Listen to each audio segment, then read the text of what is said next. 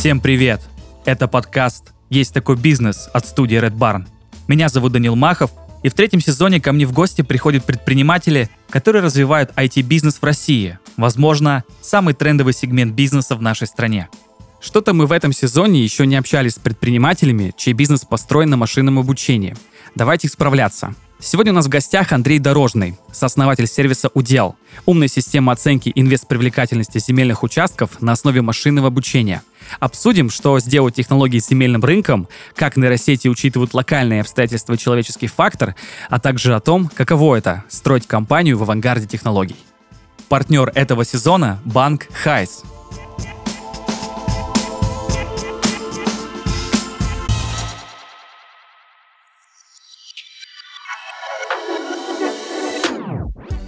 Андрей, добрый день.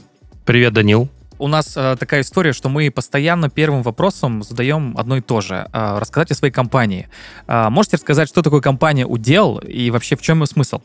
Компания «Удел», э, мы называем это стартапом. Я не знаю, такое слово употребляют в 2023 году или нет. Употребляют еще как? Я ощущаю себя максимально стартапом, потому что мы очень молодые, очень юные. Вот, у нас странная история происхождения, но наша компания занимается инвестиционной оценкой земельных участков. Угу. Инвестиционная оценка земельных участков звучит э, очень канцелярски как-то. А, я правильно понимаю, что ваша компания помогает просто определить, сколько стоит тот или иной земельный участок? Для каких-то компаний, может быть, физических лиц, может быть, кого-то еще? Ну, скорее даже более широко, то есть сама по себе земля, она, ну, что, просто кусок земли, да, то есть на ней хочется что-то построить, на ней хочется жить, или ее хочется продать, или построить на ней шашлычную, или дом, угу. или угу. коттедж, вот, да, и хочется понять, насколько рентабельно в нее вкладывать, да, то есть хочется как бы в деньгах, да, лучше оценить, какая доходность у моих вложений будут, да, то есть я вот сейчас вложу в землю какие-то деньги, построю там дом, например, и, не знаю, захочу его продать, и хочу понять а, вообще, сколько я с этого получу. Ого, у меня тут сразу вопрос, вопрос, а вот эта инвестиционная привлекательность, это какой горизонт событий? Это 5 лет, это 10 лет?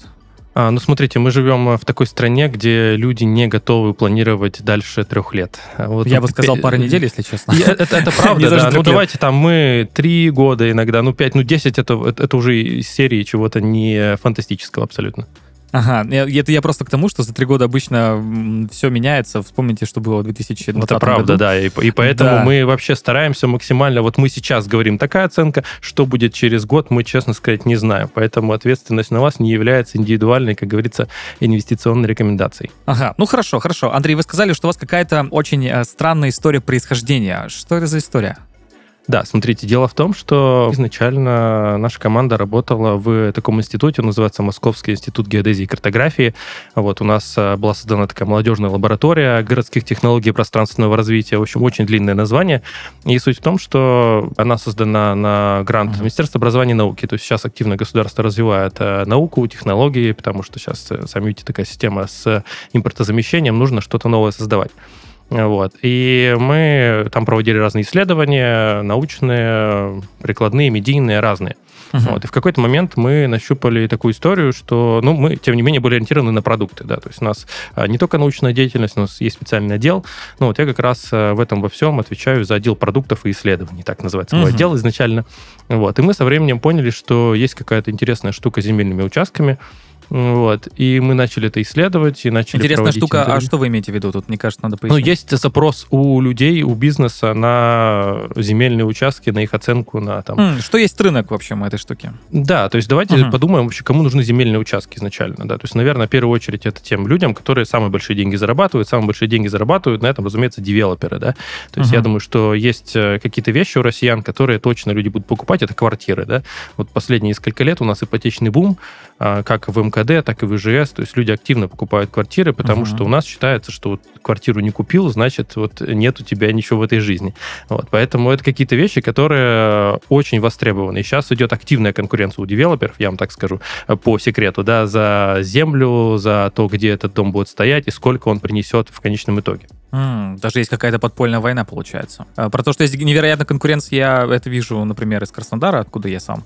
Потому что тут э, каждый кусочек земли, он э, на вес золота, скажем так, и поэтому видно, как компания между собой борется. Но то, что это касается земли, конечно, ну, просто не предполагаешь, если ты не внутри этой индустрии. Да, потому что люди в основном, ну, простые люди, как мы с вами, они ориентированы на там, земельный участок под дачу, там, да, у нас в Да. детстве была дача у всех там или домик в деревне, да, а никто не рассматривает землю как инвестиции. В основном у нас все-таки относится квартиры там купить. Ну, знаете, купить квартиру, чтобы сдавать ее помесячно, да, вот такая Да. старая байка где-нибудь за МКАДом или где-нибудь за Да, ну, вот это, вот это настоящий стартап 23 года. вот, да, да, Мгм. да. А сейчас мы поняли, что можно заниматься и землей. Это другой рынок совершенно. Он менее сформированный, как правило.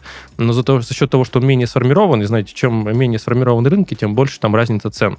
Да, то есть у нас вот э, осваивается какая-то новая территория, например, да, там размеживаются земельные участки, и там разница цен будет очень велика, просто за счет того, что там не устаканилось. То есть если у вас какой-нибудь там СНТ, э, березка, да, в котором бабушки свои огороды как-то пропалывают, там уже, скорее всего, цена будет устоявшаяся, там 2000 за сотку, ну вот там это было в 2000 году, и сейчас там стало 3000 за сотку. Мгм. Вот. А есть вот как раз участки, где интересно развиваться, но это в первую очередь агломерации, конечно. Мгм. А, Ну хорошо, вы поняли, что есть вот такой рынок. э, У вас небольшая лаборатория, Андрей, вы сам как-то ориентированы больше под продукты. И тут, наверное, дальше возникает какая-то вспышка, какая-то идея о том, что, блин, надо что-то с этим делать. И я, наверное, задам такой нестандартный вопрос. Вообще помните момент, когда пришла в голову создать удел? Когда это было? Что тогда происходило вокруг?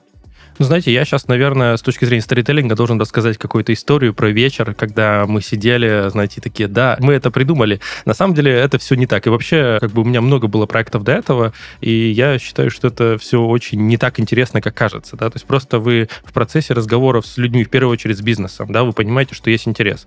Потому что я занимался многими проектами, которые не имели интереса. Или вы ты начинаешь выдавливать интерес, да, вот там делаешь какой-нибудь каздев, и такой, ну, может, тебе все-таки это Мгм. нужно. А здесь они такие, ну, вопрос скорее, сколько стоит, а, как вы сможете это сделать, там, какие условия и так далее. То есть, когда разговор сразу идет чуть дальше, ты понимаешь, что ты нашел что-то, что-то интересное. Мгм. Ну, то есть я правильно понимаю, что э, это такой э, не история какого-то одного инсайда, как это чаще всего бывает в жизни, это огромное количество каких-то попыток, и по крупицам собиралась информация, и потом она просто сложилась, как там, не знаю, Менделеев уснул, придумал таблицу, хотя все да, да, да, да, да. Это, это очень такой тяжкий труд, и так как у нас небольшая команда, на самом деле, да, то есть у нас команда состоит в основном из студентов, вот, у нас очень молодые все ребята, вот, надо мной постоянно шутят, что я там такой старичок, вот, э, стартапер, вот, но тем не менее, Ну, конечно, эти каламбуры э, молодежные, так сказать, ох, да, куда да, они. Да, да, да. Вот, и поэтому мы постепенно общались с рынком, да, и никакого другого способа, кроме как общения, то есть нельзя это где-то подчеркнуть, там, в интернете прочитать, да, то есть ты все равно должен ошибаться, а вопрос только в том, насколько сильно ты ошибешься и Мгм. сколько денег и времени ты на этих ошибки потратишь. Мгм. Хорошо, все понятно теперь в том смысле, что это был какой-то очень долгий путь, прежде чем эта идея оформилась во что-то более-менее понятное, что есть рынок, что с ним можно что-то делать. Но когда мысль перешла вот именно к технологии на базе машинного обучения, потому что а, наверняка с этой проблемой можно было работать по-разному. Вот, это могла бы быть какая-то просто оценочная история, может быть, как какая-то контора, а тут все-таки какой-то IT-продукт. Вот, и, как я понимаю, IT-продукт с не очень э, простым стеком. Это правда, да. Просто есть, знаете, у нас в нашей стране очень активно развивается цифровизация, очень многие сферы цифровизированы, там, не знаю, какой-нибудь доставка продуктов, доставка каких-то вещей, то есть в Москве там за полчаса тебе привезут все что угодно. Вот. Но эта штука очень неравномерная по сферам распределена. Вот. Я когда-то еще пару лет назад делал какой-то каздев для другого абсолютно продукта, там мы делали образовательный какой-то продукт у нас был, и я смотрел, как люди в разных компаниях используют аналитику в своих решениях.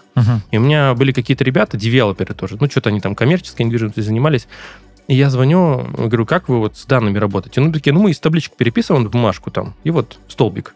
И так работаем. Я такой, серьезно? То есть огромные у вас деньги, ну, в девелопменте огромные деньги, огромные зарплаты, и вы делаете это вручную. Я еще тогда задумался. Даже дело не в сквозной аналитике, просто даже в принятии каких-то базовых решений, ну, то есть, я не знаю, Мгм. посмотреть, сколько стоит квартира в этом районе, они используют какие-то сторонние базы, каких-то сторонних людей, которые просто Excel-ками выгружают им вот прям, не знаю, циферки. Они такие смотрят, так вот тыкают. Мгм. И я понял, что это абсолютно не цифровизированная сфера.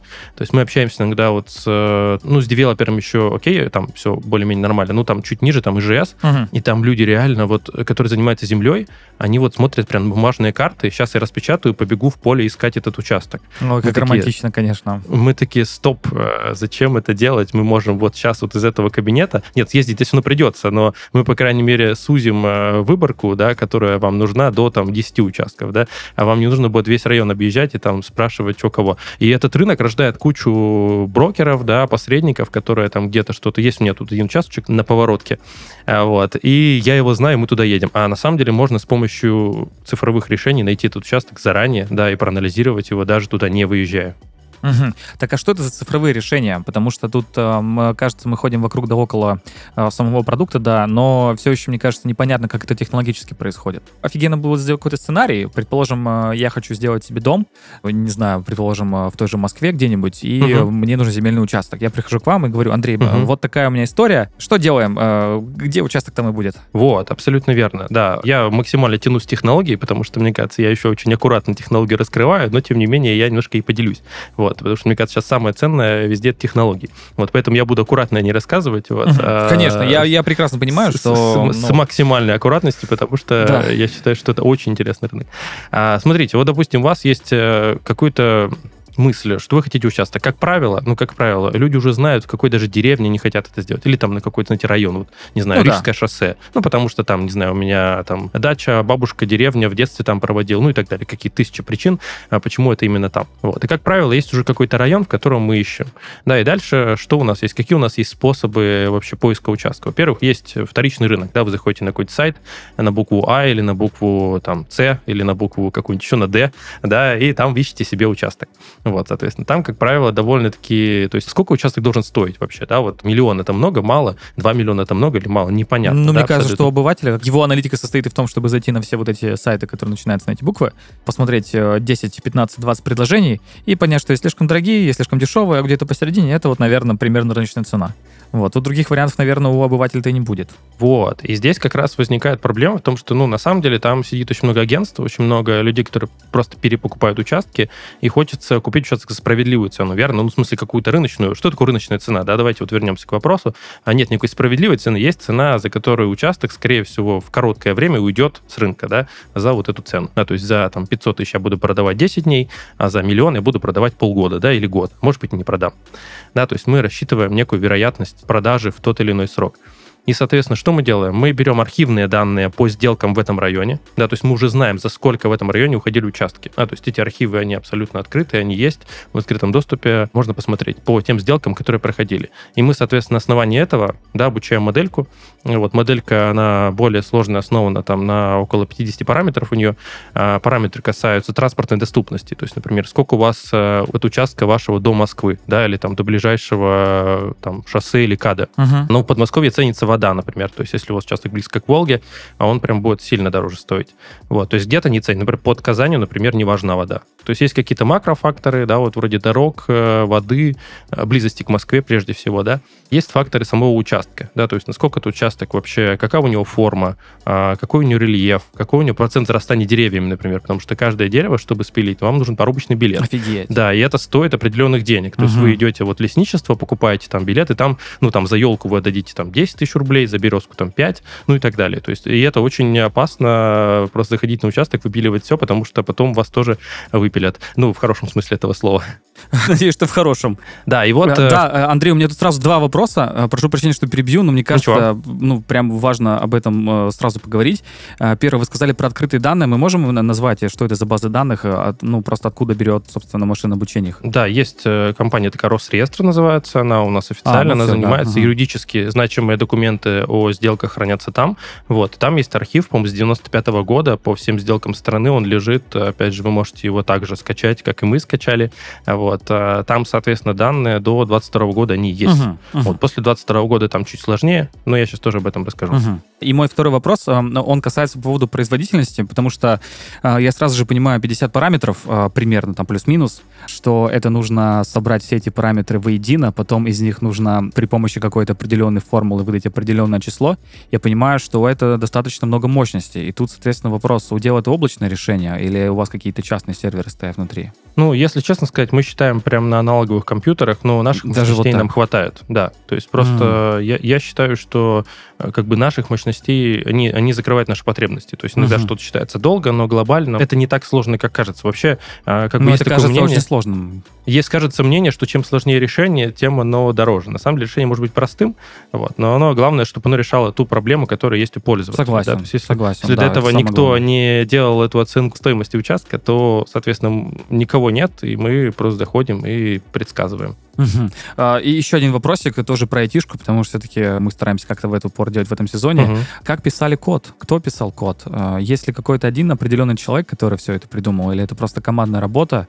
Или это, как чаще всего бывает, эта команда пилит MVP, а потом допиливает? Как это происходило? Здесь э, две основных э, стороны этого процесса. Во-первых, это GIS-технологии, геоинформационные технологии, да, то есть это технологии работы с пространственными данными, да, то есть uh-huh. у нас есть просто данные, там, не знаю, вы берете какой-то marketplace, да, считаете товары, сколько он должен стоить. Но у Авито есть такой сервис, например, оценки товара, uh-huh. сколько у вас да. должен стоить ваш холодильник, да.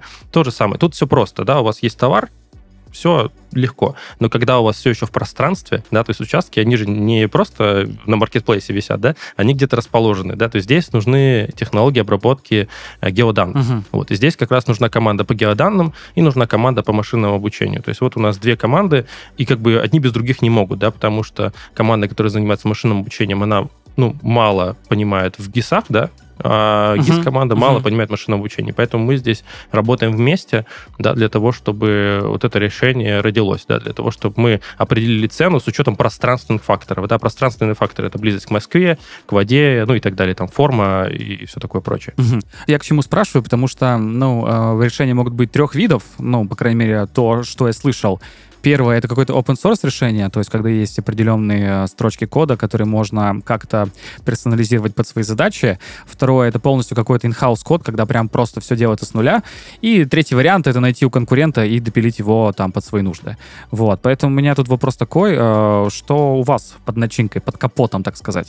Я думаю, что, наверное, первый и третий вариант. Ну, то есть мы чуть-чуть э, кое-что где-то украли, кое-что где-то open source там тут написали. Главное, ну, самое главное это подчеркнуть, что ну, творчески украли. конечно. Просто надо понимать, что проблемы у всех людей в разных странах одни и те же. Ну, то есть если нужно оценить землю, то это, как правило, одно и то же, да? Mm, то есть а, есть какие-то иностранные компании, которые занимаются примерно тем же самым, что и у дела? Ну, конечно, да, конечно. Но я про то, что про землю везде есть. Просто, например, есть США, но там огромный рынок вот этих вот домов, как это да, называется, дома да. такие, вот эти, одноэтажная Америка, да? Uh-huh. То есть там э, больше модели ориентированы на дома, но почему бы не взять оттуда часть, которая относится к земельным участкам вообще? Uh-huh. Нет никаких проблем. Круто, круто. А только США вы смотрели или еще есть какой-то Ну, я, я про крупные вещи, просто в основном, как правило, продукты, которые вот мы аналоги, я не назову их конкурентами, они относятся больше к охотничьи территории, территории с наличием природных ресурсов или какие-то заказники и так далее. То есть, не знаю, у тебя есть какой-то угу. охот хозяйства, да, или там сельхозземли, да, то есть вот много продуктов, да. связанных с сельхозземлями и с такими особо охраняемыми природными территориями в России бы так назвали. Да, то есть там ты покупаешь вот задел, и там, не знаю, к тебе ездят охотники, платят тебе деньги, убивают там дичь и, в общем, возят ее. Примерно так это работает.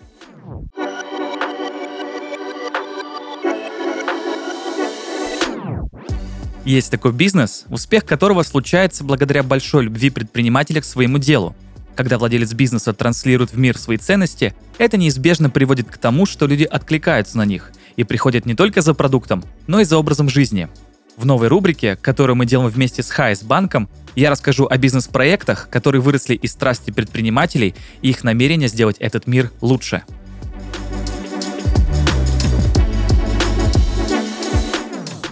Порой даже у заядлых любителей потратить целый вечер на приготовление лазаньи по оригинальному рецепту бывает желание найти самый простой рецепт и не засиживаться на кухне. Как раз для тех, у кого сегодня или в принципе всегда именно такой настрой, Рэйчел Рэй создала шоу 30 Minutes Meals. Надо сказать, что желающих узнать, как за полчаса приготовить ужин, довольно много. Сегодня Рэйчел вторая на американском ТВ после Опры Уинфри. Она ведет сразу четыре телешоу, пишет книги о вкусной и здоровой пище, является лицом нескольких продуктовых марок и обожает готовить. Пусть слава Крэчел пришла не сразу, она не сдавалась. Целых пять лет Рэй вела свое шоу буквально за еду.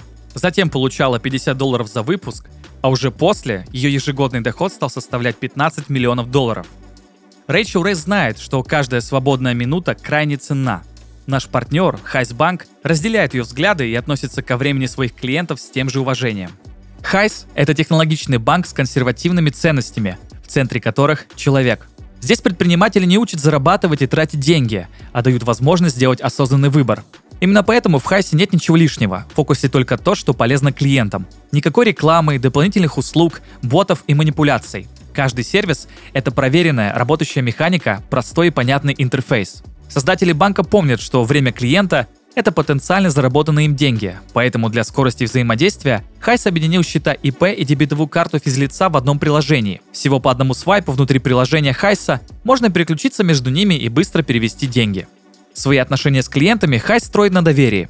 Банк избавляет предпринимателей от бюрократических проволочек, оперативно предупреждает о блокировках и всегда честен и прозрачен в вопросах комиссий, тарифов и документов. Сохраняя консервативные ценности, Хайс остается современным и технологичным. Все рабочие процессы оцифрованы, автоматизированы и собраны в одно приложение с простым интерфейсом и единой поддержкой.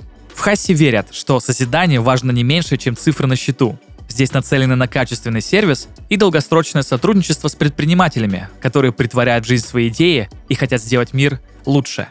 Убедитесь сами по ссылке в описании. Андрей, я предлагаю вернуться назад. Вы рассказывали про то, как работает модель. Мы, кажется, остановились на том, что существует очень-очень много параметров, э, которые, в принципе, делают цену более-менее объективной, чтобы человек просто, когда пользовался вашими услугами, он понимал, сколько она стоит. Но вы не рассказали, что происходит дальше. Вот, предположим, есть эти 50 параметров. Человек приблизительно знает, что он хочет в каком-то определенном селе Подмосковья, где отдыхал тому бабушке. И что-то происходит дальше. Модель просто выдает какое-то определенное значение — и что дальше? Ну вот смотрите, мы с вами уже имеем некое предложение на рынке, да, допустим, вот в деревне Березково, да, есть участок, он стоит на каком-нибудь маркетплейсе миллион. А мы смотрим моделька, моделька говорит, стоит 700, не больше. Угу. То есть э, наш клиент идет э, к продавцу такой за 700. Продавец может согласиться, может нет. Да. То есть мы понимаем, что цена завышена, да, потому что здесь столько это не стоит. Ну, то есть клиент сэкономил 300 тысяч, да, и нам безмерно благодарен и там платит нам процентик да. Угу. То есть, ну, как бы на минимальном уровне это выглядит вот так. Того, что мы помогаем определить справедливую цену, да, и того, чтобы люди не переплачивали. Угу. Но мне кажется, есть такая проблема, что все-таки это рынок, если человек приходит и эта сумма отличается, ну, на довольно большой процент, то есть понятно, что там на 30%, например, это у нас пример миллион и 700 тысяч. А, мне кажется, что, наверное, никто не согласится на такое понижение. Иногда соглашаются, скажем так. No. Вот, да, то есть иногда люди чувствуют. Это с одной стороны, да, то есть это как бы одна часть нашей работы. Есть другая часть работы, огромная, которую стоит сказать. Мы делаем проверку участка. Да, то есть иногда ты заходишь на какой-нибудь сайт, и часто не все люди, продавцы, добросовестно относятся к описанию участков, например. Угу. Да, то есть у нас под участком может быть, э, например, вы хотите построить дом, а там под участком находится территориальная зона или какое-то ограничение, которое вам не позволит построить дом. То есть в объявлении написано все, вы там построите себе коттедж, будете там жить со своей собакой, семьей, детьми и так далее, вот, а вы потом понимаете, что там нельзя строить. Да, то есть и об этом никакой продавец вам не скажет, ну, то есть если он недобросовестный. Вот, мы помогаем в том числе проверить участок, да, и понять, что вот там есть какие-то ограничения, о которых не сказано в объявлении. Угу. И это такая довольно-таки частая практика. Угу. У меня следующий вопрос, наверное, с этим немножко связан. Я прекрасно понимаю, что ваша модель работает, uh, наверное, с теми параметрами, которые можно как-то описать uh, с помощью чисел и с помощью каких-то терминов. Но я прекрасно понимаю, что во время выбора э, земельного участка существуют немножко и другие вещи. Ну, например, э, я не знаю, какие-то э, региональные могут быть разборки. Ну, я не знаю. Все-таки страна у нас очень интересная, и бывает разная ситуация. Вопрос в том, может ли удел вообще хоть как-то гипотетически предполагать о том, том, что лучше эту землю не покупать просто потому, что там что-то происходит. Если не может, э, то потенциально сможет когда-то или нет? Или это вот все-таки вот эти человеческие отношения, которые связаны с землей, с домами, это все-таки настолько гуманитарная история, которую описывать, наверное, нужно только из уст в уста, скажем так. Да, действительно, есть э, много исчисляемых параметров. И вообще, если мы говорим про нашу страну, то у нас есть определенные как бы зоны, ну, как, скажем так, зоны с точки зрения рынка, да. То есть есть вот у нас ЦФО, все регионы вокруг Москвы. Здесь основные потребители, понятное дело, москвичи. Да, москвичи, под москвичи, которые покупают себе землю. То есть там есть еще несколько зон. Э, то есть первая зона это те непосредственно, кто вот ездит каждый день на работу, да, там 20-30 километров от КАДа, да, то есть это самые сочные такие участки, да. Вот я живу, у меня там загородный дом, мечта, хожу как хочу по участку, езжу на работу, куда-нибудь езжу, да. Есть более дальняя история, более дачная, да, когда ты там приезжаешь да, отдохнуть, или там сейчас есть такой вот после пандемии возник тренд, там 2-3 месяца в году там жить, на лето, например, да, да. или отправлять туда семью, а там самому работать или самой работать, да, как угодно в городе. Да, то есть это вот основная модель. Есть, например, э, часть э, уральская, да, это тоже свой мир э, со своими участками. Есть сибирская часть, да, есть дальневосточная часть, есть часть южная, да, вот там Краснодар, Сочи, КМВ и так далее, и там Крым тоже. Это, это вообще совершенно другой рынок. Да, то есть мы пока вот ориентируемся на ЦФО, скажем так, это наш как бы фокус. Ну, потому что здесь, скажем так, 80% сделок совершается именно в ЦФО по земле угу. в России. И как бы мы, наша модель вот больше умеет вот именно про вот эту территорию, потому что идти куда-нибудь в Краснодар, там вообще совершенно другие правила игры, и мы пока туда не идем. Угу. Андрей, у меня такой вопрос. А вы предлагали свое предложение уже, скажем так, вот в сегмент B2B, то есть те же девелоперам и, и другим организациям? Мне просто интересно, как они вообще на это реагируют, потому что, на мой взгляд, это действительно какое-то революционное решение, в том смысле, что все было на бумажках и в каких-то в табличках экселевских, дай бог. Вот. А тут вдруг машинное обучение, IT-решения, что происходит, э, нифига себе, давайте посмотрим. Как обычно реагируют клиенты, если они были? Я здесь э, скажу так, что у нас ведутся переговоры вот с несколькими девелоперами, крупными достаточно. Вот, то есть, с одной стороны, очень заинтересованы, это правда. То есть, проявлять заинтересованность они э, э, научились и умеют, и очень хорошо. То есть, на переговорах они такие, да, очень интересно.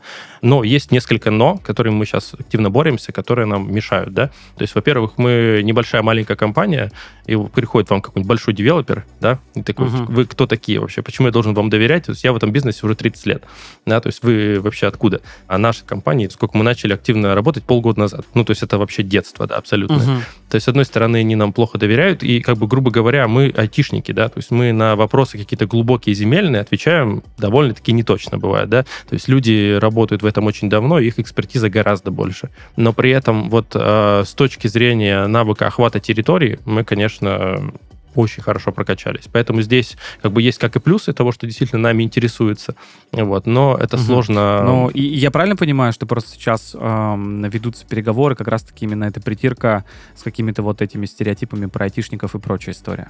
Ну, про айтишников, во-первых. Во-вторых, как бы, ну, приходят молодые ребята, говорят, вот мы умеем это делать, а вы не умеете. Когда вам 40 или 50 лет, и вы зарабатываете очень много денег, то вы, ну, как бы, то есть вам надо заслужить на какую-то репутацию, да, то есть вам надо что-то сделать, да, для того, чтобы люди поверили в то, что вы приносите пользу какой-то, как они говорят, value, да, и только тогда они уже готовы подписать. Ну, а знаете, как в B2B, пока не подписан договор, да, все это просто да, разговоры где-то там, да, где-то там да. на проводе, да, поэтому мы вот сейчас очень активно ведем переговоры для того, чтобы доказать, что мы достойны вступить в этот клуб. Угу. Тут такой вопрос, Андрей, а вы не чувствуете, что как раз-таки в этом рынке могут возникнуть и другие решения подобного формата, как у вас?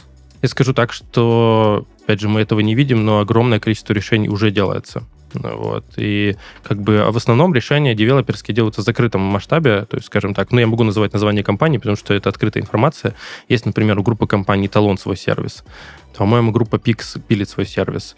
ЕРЗ-застройщик, я думаю, что кто в этом mm. бизнесе этот поймет, кто что пилит. То есть эти сервисы формируются, формируются в закрытом режиме, потому что, я говорю, это конкурентный рынок. То есть люди делают внутри свои сервисы для того, чтобы искать для своей компании. Вот. Ну, то есть это содержит свои проблемы, потому что, ну, когда ты делаешь что-то внутри, это тоже, ну, во-первых, это долго, во-первых, это затратно, да, и не всегда приводит к тому результату, к которому ты хочешь. Угу. Ну, и всегда есть еще тоннельное видение. Да, да, когда вы внутри очень долго, да-да-да, это, правда, есть такое. Угу. Да. Хорошо, мне просто стало интересно, потому что а, вроде бы мы говорим о том, что как-то рынок может меняться из-за вот IT-технологий, в том числе у дела, и я думаю, блин, но ведь действительно вряд ли же так сложилось, что именно только вы заметили вот этот рынок, и вряд ли девелоперы не думали о том, что они где-то переплачивают, потому что, насколько я знаю, эти люди не то чтобы любят каждую копейку, но стараются ее экономить. Поэтому мне просто стало интересно, и очень спасибо большое, что вот нас как-то посвятили в том, э, просто такое ревью рынка дали. Это очень ценно. Хорошо, Андрей, еще хочу немножко поговорить про экономическую модель, потому я прекрасно понимаю, что вам полгода, а, я прекрасно понимаю, что это продукт, который вышел из студенческой лаборатории, но понятно, что любой бизнес не имеет никакого смысла без денег, потому что иначе он зачем вообще нужен. Как вы строите экономическую модель? Можете объяснить? Это будет подписочно, это каждый контракт, это отдельный бюджет, э, просто чтобы понимать, как будете работать. Это очень хороший вопрос. Я пока вижу все-таки в основном это модель контрактную и модель подзаказчика. Почему? Потому что запрос у всех очень разный. То есть э, все хотят что-то разное, у всех свои параметры поиска. Угу. Да, кто-то хочет, э, не знаю, построить, опять же, вот мы говорили про девелоперов, да, параллельно там есть еще история там, с поиском участка для бизнеса. Да. А, там, не знаю, кто-то хочет себе завод построить, а там куча условий того, чтобы там рядом был, не знаю, какой-нибудь там а, водонапорная башня какая-нибудь была, какой-нибудь э, карьер там был, ну и так далее, да, то есть очень много параметров. И поэтому мы пока не видим смысла делать там интерфейс и делать какое-то такое прям решение, как, не знаю, угу. с интерфейсом, с приложением и так далее просто потому что очень разные запросы, но при этом я вижу, что это могут быть запросы с высоким чеком.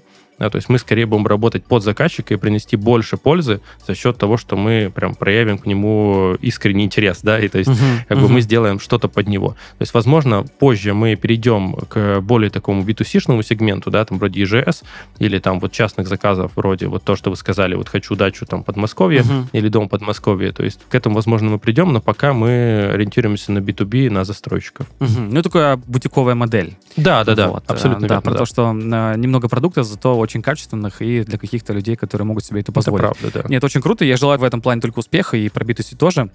Но я понимаю, что какие-то затраты все равно сейчас есть. Вот. И я правильно понимаю, что основной ваш доход сейчас, наверное, какие-то инвестиционные раунды. А можете рассказать о том, получали вы вообще инвестиции и как получилось так, что продукт все-таки живет с точки зрения денег? Да, смотрите, у нас есть э, поддержка в виде Центра компетенции НТИ. Это гранты, которые выдаются, соответственно, инновационным компаниям. Вот. И, соответственно, мы пока вот живем на этот грант. Угу. А если не секрет, сколько грант в количестве денег? Скажем так, это небольшая сумма, потому что мы студенты угу. все-таки. Угу. Это нормально, ну, то есть э, бизнес можно делать как угодно, да, то есть кто-то, ну, то есть можем нанять каких-нибудь айтишников за 300 тысяч, да, там, московских, но как бы это очень высокорисковая история, да, вот, а мы как бы пошли по другому пути, я считаю, что почему нет? Если это работает, сработает, точнее, то почему нет?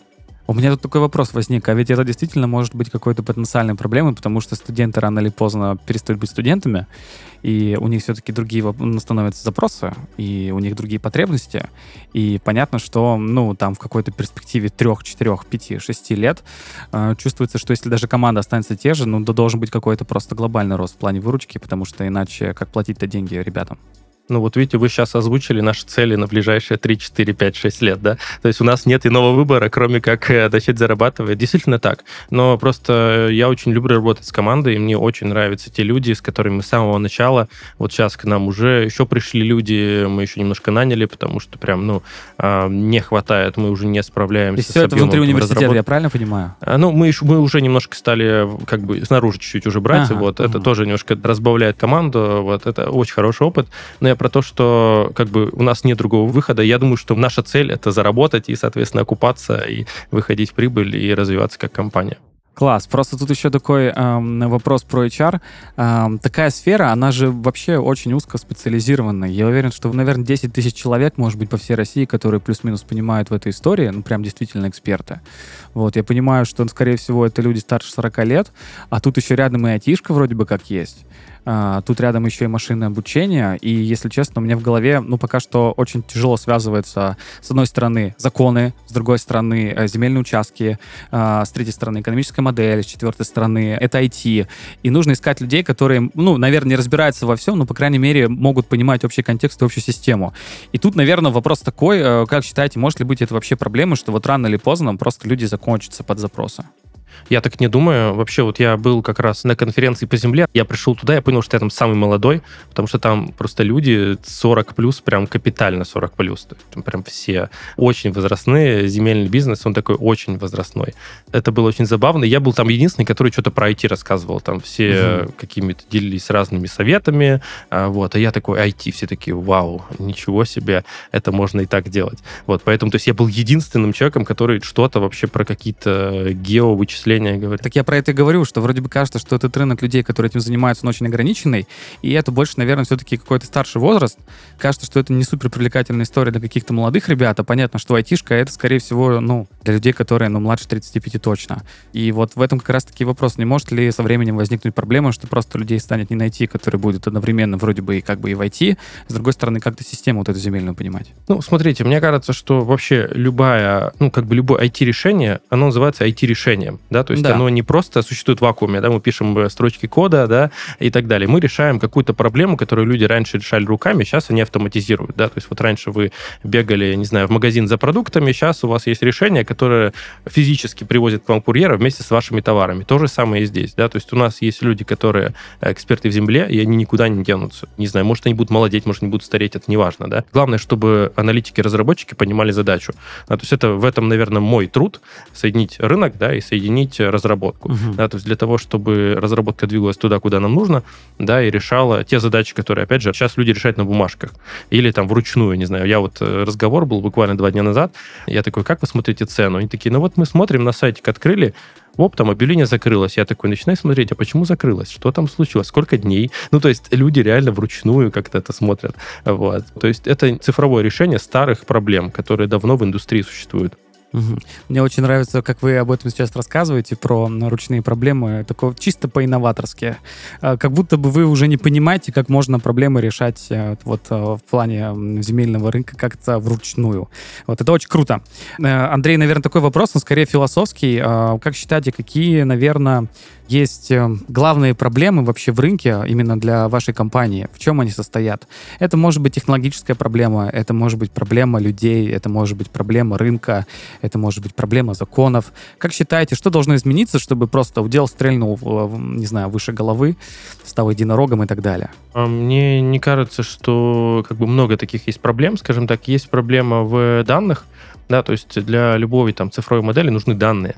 Да, то есть у нас есть базовая информация об участках, но всегда важно, как бы чем больше мы знаем об участке, тем точнее мы предсказываем цену, да, да мы определяем справедливую цену.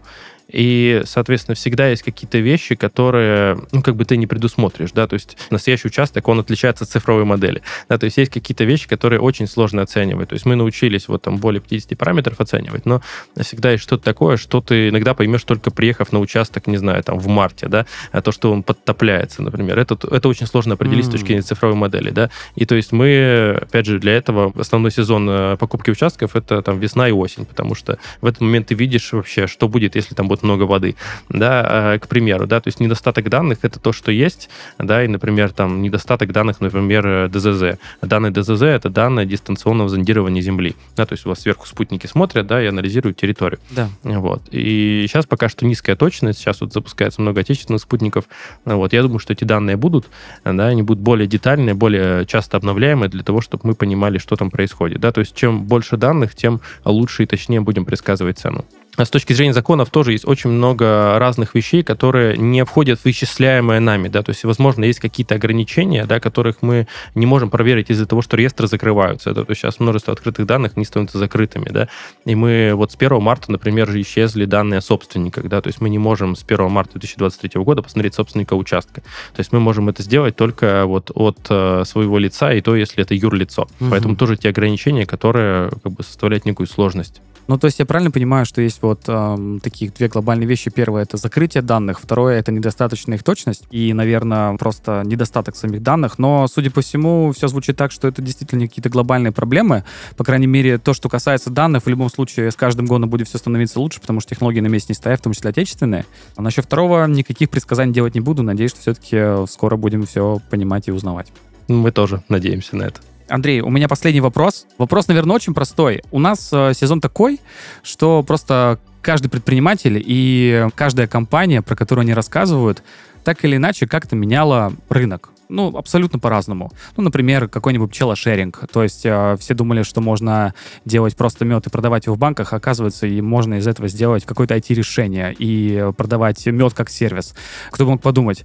А как считаете, как удел поменяет рынок? И поменяет ли он вообще? И, наверное, скажу про какое-то чувство. Возникает ли у вас, что удел может, э, я не знаю, привести какую-то революцию или нет? Именно в плане в рынке в самом. Я думаю, что она сейчас уже происходит. Ну, то есть так или иначе эта сфера цифровизируется, и мы, мне кажется, одни из э, первых локомотивов вообще того, что это делается. Да, то есть я говорю, что у нас есть конкуренты, и это хорошо, да, потому что без конкуренции все растет плохо. Да, рынок это круто. Да, и мы двигаем эту индустрию. Я про то, что мне кажется, что мы можем изменить рынок с тем, чтобы сделать эту процедуру понятнее, да, то есть как и для крупных заказчиков, да, чтобы они покупали землю, строили бизнес бизнесы, да, и зарабатывали деньги, так и для простых людей, да, чтобы, потому что, мне кажется, это очень важно, что мы живем в маленьких квартирах, да, а нам хочется, чтобы у каждого был свой э, уголок, да, куда ему хочется приехать, построить там что-нибудь, не знаю, построить какой-нибудь глэмпинг, э, построить домик модульный, не знаю, что-нибудь еще, да, и как-то проводить время жизни более комфортно. Вот в этом, мне кажется, какая-то глобальная миссия про то, что каждый нашел свой кусочек и обрабатывал его, зарабатывал, что мне кажется, что не место красит человека, а человек место. Класс, класс. Просто обожаю, когда у предпринимателей и у компаний есть миссии, потому что это ну, сразу показывает э, горизонт развития не на год, не на два, не на пять и даже не на десять. Это очень круто. Андрей, спасибо большое, что пришли к нам в подкаст. Э, прежде всего, спасибо за такой действительно динамичный разговор. Э, мы вроде бы общаемся чуть больше 35 минут, но я, например, практически все узнал про этот рынок, о котором раньше вообще ничего не слышал. Мне кажется, это офигенно. И еще спасибо большое за то, как вы просто и понятно объяснили объяснили, из чего состоит ваша компания и из чего состоит ваше решение. Это очень ценно. Спасибо большое, что к нам пришли. Да, спасибо большое, дорогие слушатели, что послушали. Спасибо большое, Данил. Всем пока.